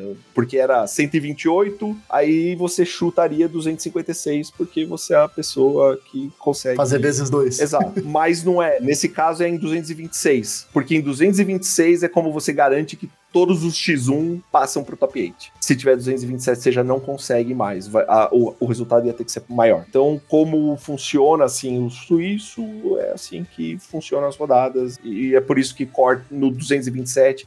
Isso quem me explicou foi, foi a Luana, que ela sabe matemática de verdade. Eu. sou- Ela, ela tá do seu lado só soprando, ó. Fala isso, fala isso. Tá com o script assim, né, do lado, assim, igual o papelzinho. Ela é o meu teleprompter de papel. Mas não, não, a real é essa, assim. Então, mas assim, por exemplo, mas com 227, né, vamos supor, 227 você vai ter que fazer nove rodadas. Mas é a chance de um X2 passar é muito alta porque você A tá... conta vai diminuindo. né? Você tem muito, tá muito pra trás do cap, entendeu? A gente tá aí com um torneio de oito rodadas, marcado aí praticamente, já quase certeza que vai ter oito rodadas, com uma chance razoável de ter nove, né? Assim, a gente tá falando de 200, mais de 230 inscritos, mais de 230 qualificados. Se essa galera toda aparecer pra jogar, nós vamos ter um torneio de nove rodadas. Então, venha preparado pra um torneio grande. 10 horas, mais ou menos. Quase né? uma hora pra cada rodada, mais aqueles minutinhos. É, Nossa, uma a gente devia ter chamado. rodada. Devia ter chamado o. Dr. Luiz também, porque, mano, vai- precisa de um psicólogo essa porra, tá ligado? Assim, olha, eu chamei juízes excelentes pra trabalhar. Aliás, eu sou. Eu não sei, eu não me apresentei direito, né? Eu sou Gustavo Marim, eu, eu, eu sou atual Judge Manager da 40 minutos de CCG. episódio. É, eu tô no meio do episódio. Então, eu, eu um staff excelente pra esse torneio do, do, do Nacional Pauper. E eu espero fazer viradas de round muito eficientes. Se tem alguém aí do. Viu, chinês? Viu, o Leal? Se vocês estão me ouvindo, vocês vão O Cauê tem, tem obrigação, o chinês, né? Tem obrigação de estar ouvindo, porque ele já participou. Eu vou me sentir muito mal se ele não ouvir esse episódio. E aí na semana que vem ele fala assim: Ó, eu Eu escutei, vou mó fazer. legal. Eu vou fazer. Deixa eu fazer uma pergunta bem de leigo, eu acho, agora, que eu acho que a galera pode achar que não faça diferença, eu sei a resposta, mas só pra galera também ouvir, que eu já ouvi gente aqui na lojinha, por exemplo, falar, pô, eu tô jogando com Ilha Nevada, mas coloca na decklist Ilha. Isso pode dar algum problema pra essa pessoa? Você vai ter um problema. Você vai, vai ser convidado a alterar sua decklist pra refletir o que você está jogando e vai merecer um game loss por causa disso. Isso é o creme de la creme da preguiça de escrever Nevada. Ilha Nevada. Você não. Lembra o nome das suas cartas nas suas É porque, gente, faz diferença, né? Você ter ilha e ilha nevada. Ah, não, não faz, Lucão. Faz. Exatamente, é, a, mi- é Então, mínima, né? Então registra errado. É, fala assim, ah, Eu é, registro errado. Eu vou, eu vou duvidar do Lucão aqui, Vai dar bom. Do, do juiz e do Rubens e Exato. de todo mundo. Vai lá, eu te desafio. É, Então, é, tem até aquela máxima, né? A galera acha que não faz diferença, né? Por exemplo, tem cartas no Magic hoje que interagem com, com terrenos nevados, que, por exemplo, o Thermocast. Cred. Cred é mais velho do que muita gente que joga. Então, é, mas daí que eu falo, por exemplo, se o deck não tem spread, não tem nada, a galera acha que não vai ter diferença. Mas o oponente, ele pode ter um Thermocast. E quando ele destrói uma linha de nevada, eu- eu sei- é, ele ganhou de vida. Isso vai fazer diferença. Então, a decklist faz diferença. É, e, e, Gruponza tá. Bem aparecido, né? Tá aparecendo. Ainda tá, pô, os caras começam a destruir lands no, no turno 2, cara, e depois não param mais. Não, era só falando de, de, de Gruponza, porque, que, real, o Termocast é uma carta. Nunca achei que isso Pauper, ia acontecer. Pauper tem dessa. de Moss tá jogando pra caramba. O, o Pauper tem dessas loucuras, tá ligado? Tipo, a carta não vê jogo em lugar nenhum, é uma bosta tendo Pauper e do nada alguém fala assim: então, tem uma bela ideia. Eu tenho, eu vou destruir lands. Exato, exato. Algum filho da puta na Wizards falou assim: ah, e se eu quebrar o jogo?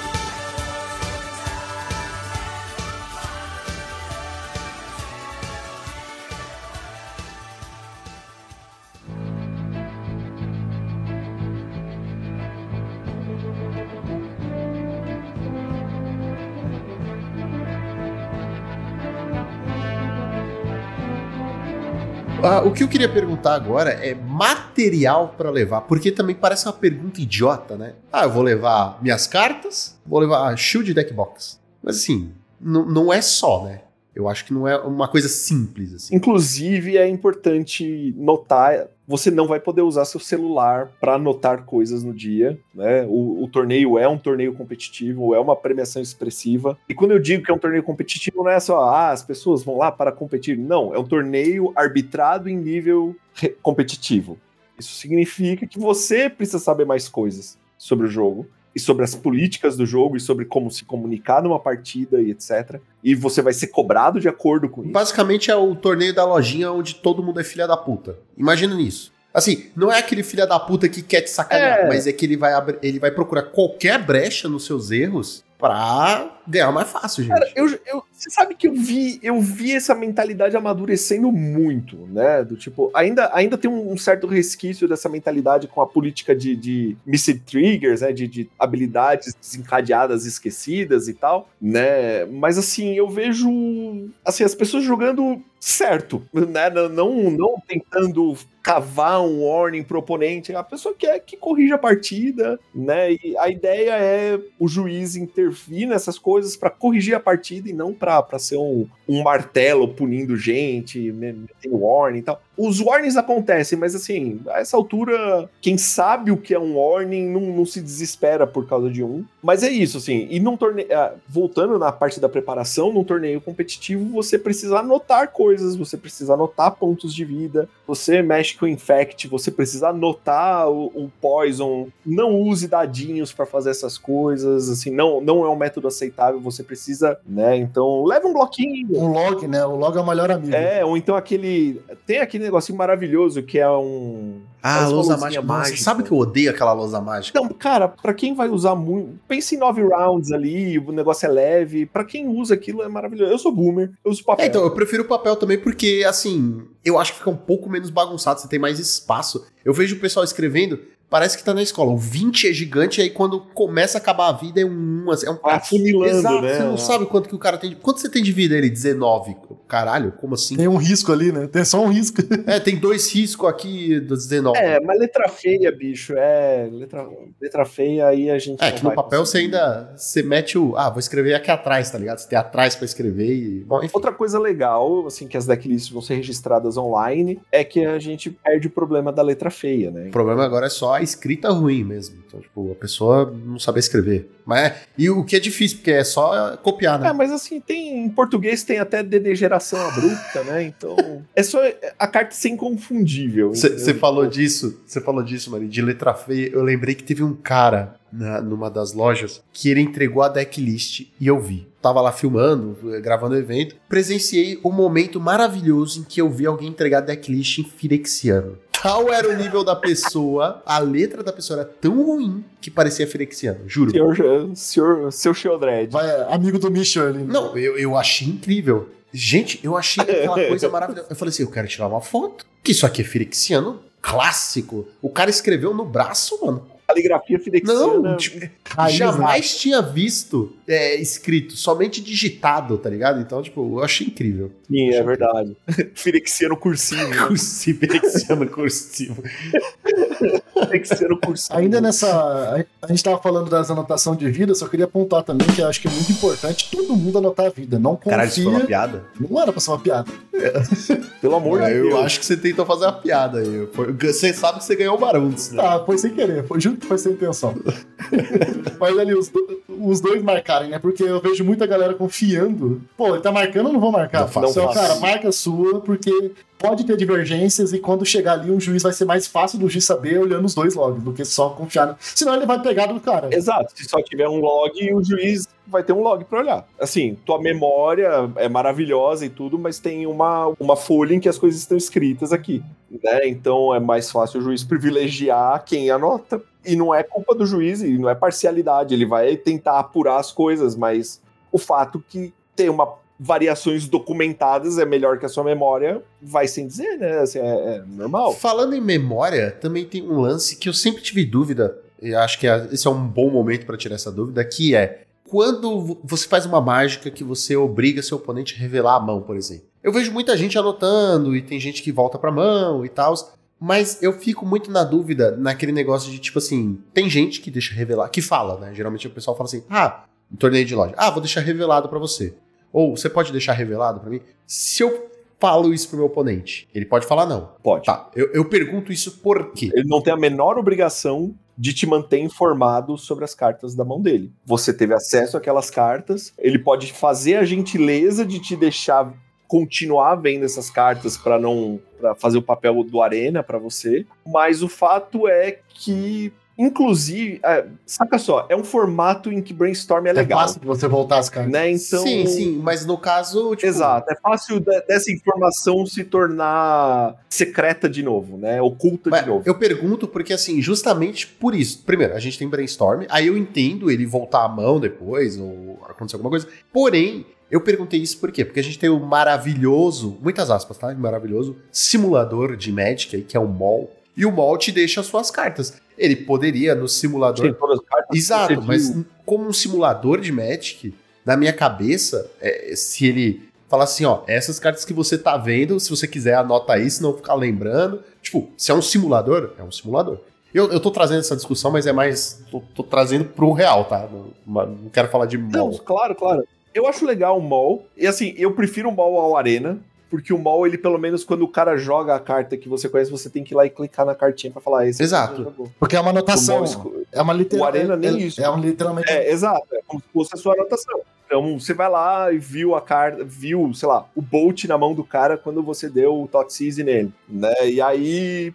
Ou o Durez, vamos falar em Popper, vai, né? Tipo, você deu o Durez, você deixou o Bolt. Aí, quando o cara dá o Bolt em você, você, no mall, você tem que ir lá e clicar no Bolt pra apagar, né? Que é justamente parte da habilidade do jogador, né? É falar, bom, essa carta que eu conhecia, eu já não posso, já foi. O Arena nem isso faz pra você. Se ele tinha, se você tinha dado o Durez, o cara revelou um Bolt, na hora que ele dá o Bolt, ele some da mão do cara. Magicamente, né? Magicamente, exato. Mas assim, o seu oponente não tem obrigação de te ajudar. Vale dinheiro, né? Do tipo, vale dinheiro. Então, se você deu um Durez e o seu oponente colocou a mão de volta no peito dele, antes. E assim, claro, você pode pedir pra anotar, e isso é um direito seu. Você fala, ah, vou anotar aqui, o seu oponente. Ah, não, não, não, não. Aí já não, não pode. Né? Então você a- teve acesso àquela informação, você pode anotar aquela informação, mas seu oponente não tem a obrigação de te manter informado daquilo, sabe? De te lembrar de cartas que ele, que ele já revelou. Tá, trabalho seu. É, eu pergunto isso também porque é uma coisa curiosa.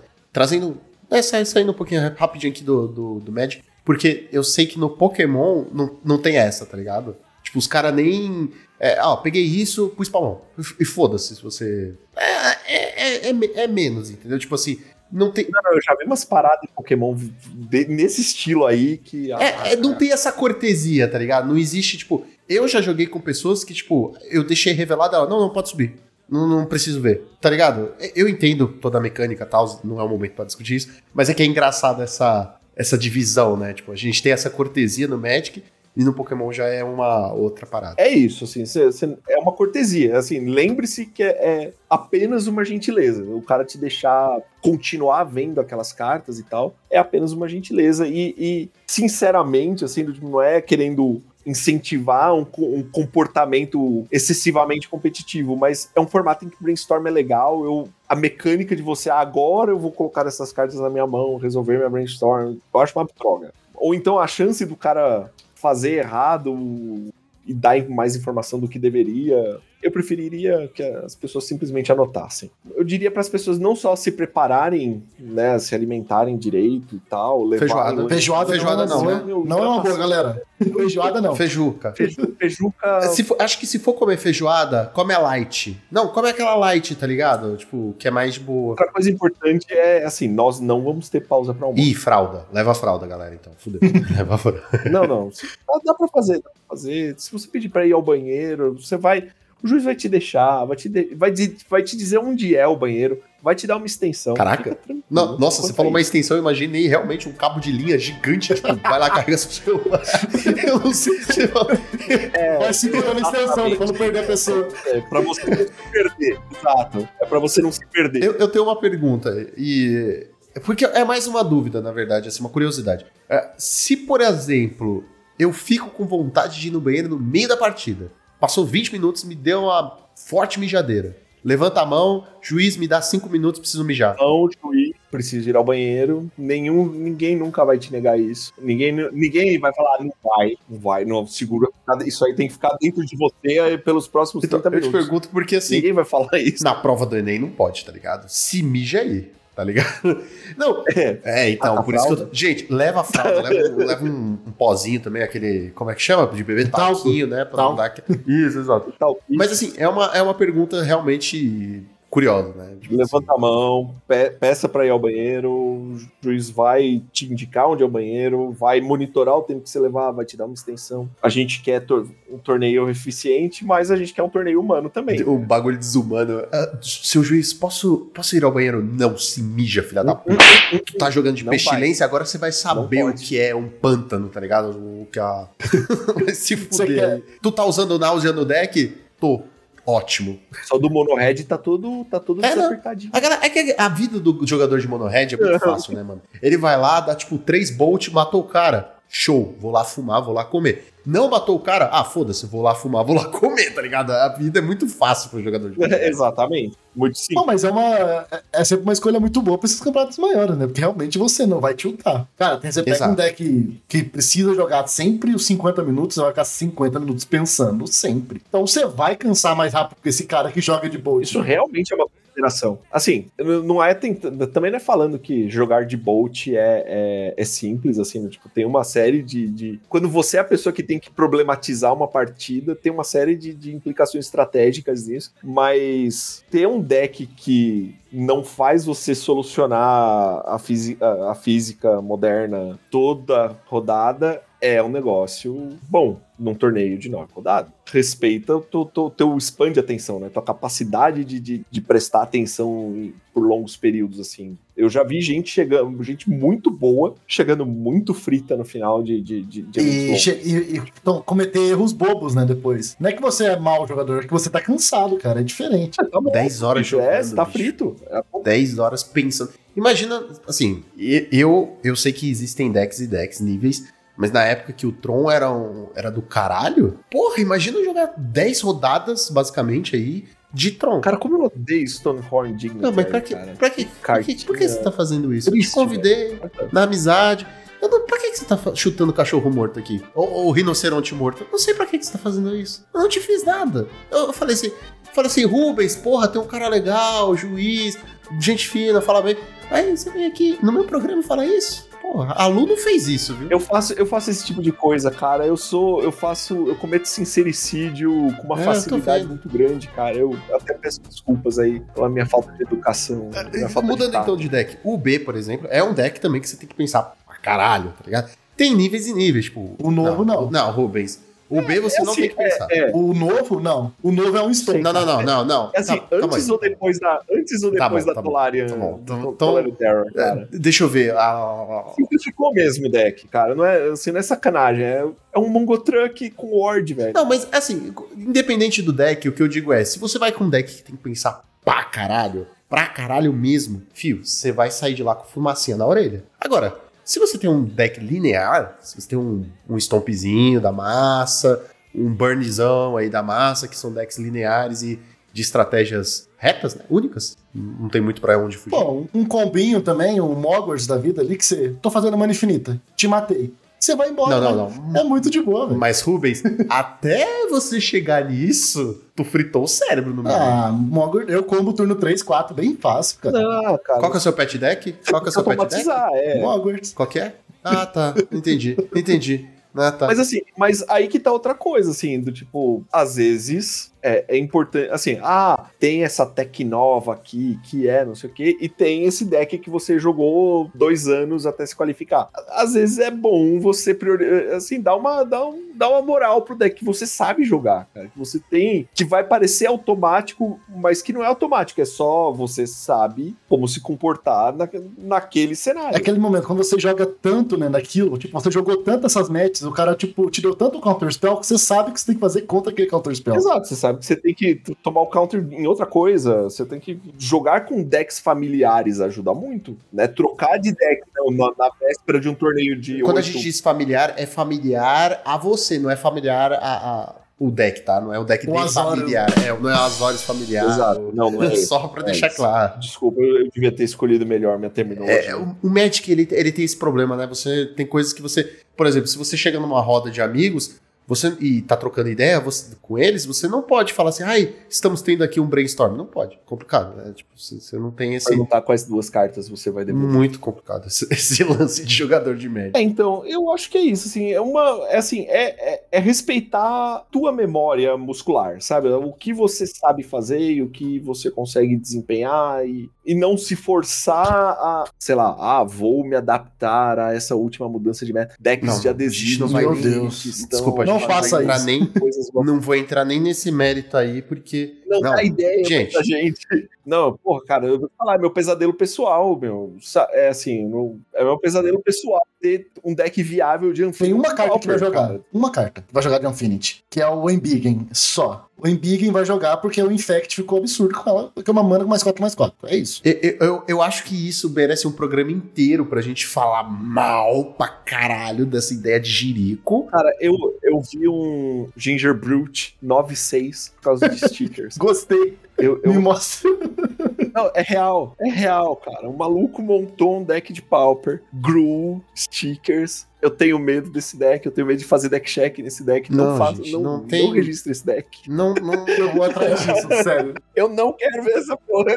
Eu não quero ver essa porra, ok? Mas é, eu vi um. Eu tenho a foto de um Ginger Brute 96 com, com sticker Não, obrigado. 96. Não, não. Mano, Não, não, não. não. é, não obrigado. É, Assim, eu prefiro Tudo que vai não, estragar a sua carta. mas- não, mas não precisa. Não, não, não. Não, mas não estraga. O sticker não estraga. Dá pra fazer um post-it ali por cima do shield. é Não, não, estra não estraga. Me, me dá seu deck. É- seu é só não jogar com foil colar um stick bem no meio. Não, mas se você colocar em cima do shield, beleza. Não, tem que ser na carta. Tem que ser na carta. Não, no shield, pelo Tá amor de escrito, Deus. não, peraí. Tá escrito o quê? Que você tem que colocar o stick na carta ou você tem que colocar o stick no shield? Mas o shield não tá na carta? Não, não. Aí que tá. Ele não está na carta. A carta está no shield.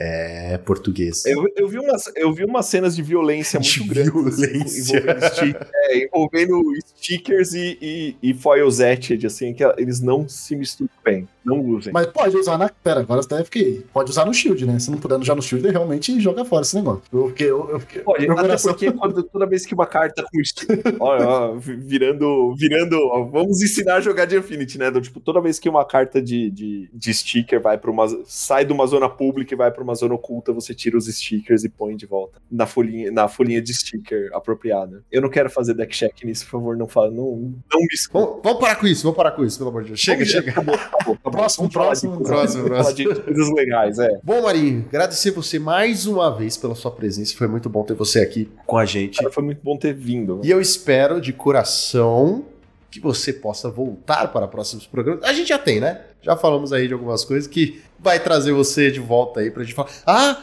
sabe o que, que é uma boa pauta? Olha, eu já jogando a pauta aqui ao vivo para as pessoas me cobrarem e eu me fuder, tá ligado? A gente falar de Sign, de Sign Blood, olha que idiota. É, Flash in Blood. Flash Blood. Flash in Blood. Nossa, bicho. Que, Então, que jogão bom. Eu não sei nada, eu sei um total de zero, mas eu tô muito curioso. Eu sei uma coisa. E Flash in Blood é um. Uma figura de linguagem, né, que é usada em inglês porque é tipo carne e osso. Então ele é feito pra jogar em carne e osso. Então isso já me ganhou. Só isso que eu gostei. É, mas Magic the Gathering é Gathering e tá na internet, então foda-se. Mas e vocês? O que acharam desse episódio das dicas que nós falamos aqui, né? Você está preparado para jogar o Nacional Pauper e o mais importante, você vai comer feijoada antes ou depois do top 8? Deixem nos comentários. Não se esqueçam que estamos em todas as redes sociais. Nós temos o Monarques Responde, arroba gmail.com, que você pode mandar sua crítica, dúvida, sugestão para nós que nós vamos ler aqui ao vivo, certo? Então, fim do turno, Draw do Monarca!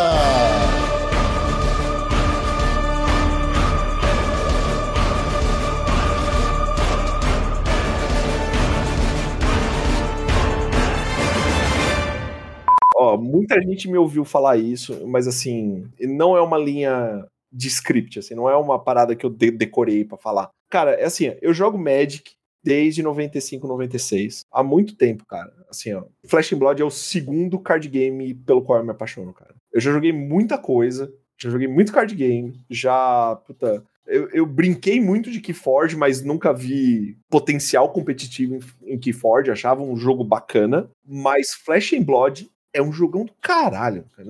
Assim, com toda, com todo respeito. Próximo é um jogão. episódio. No próximo episódio de Flash and Blood. A gente. A gente, aí a Ó, gente quer ver, fala. ó? Deixa eu ver, ó.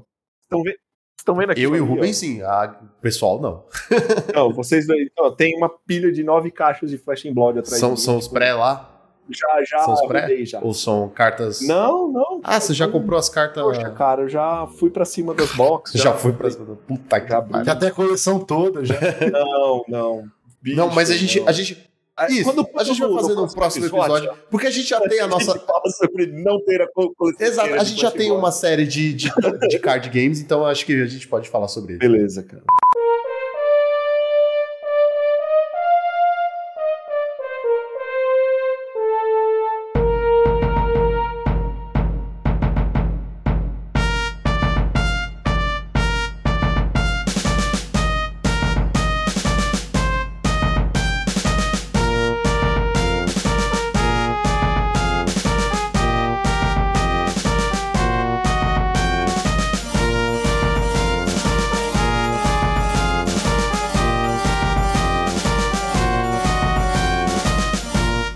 Podcast foi editado por Monarchs MTG Produções.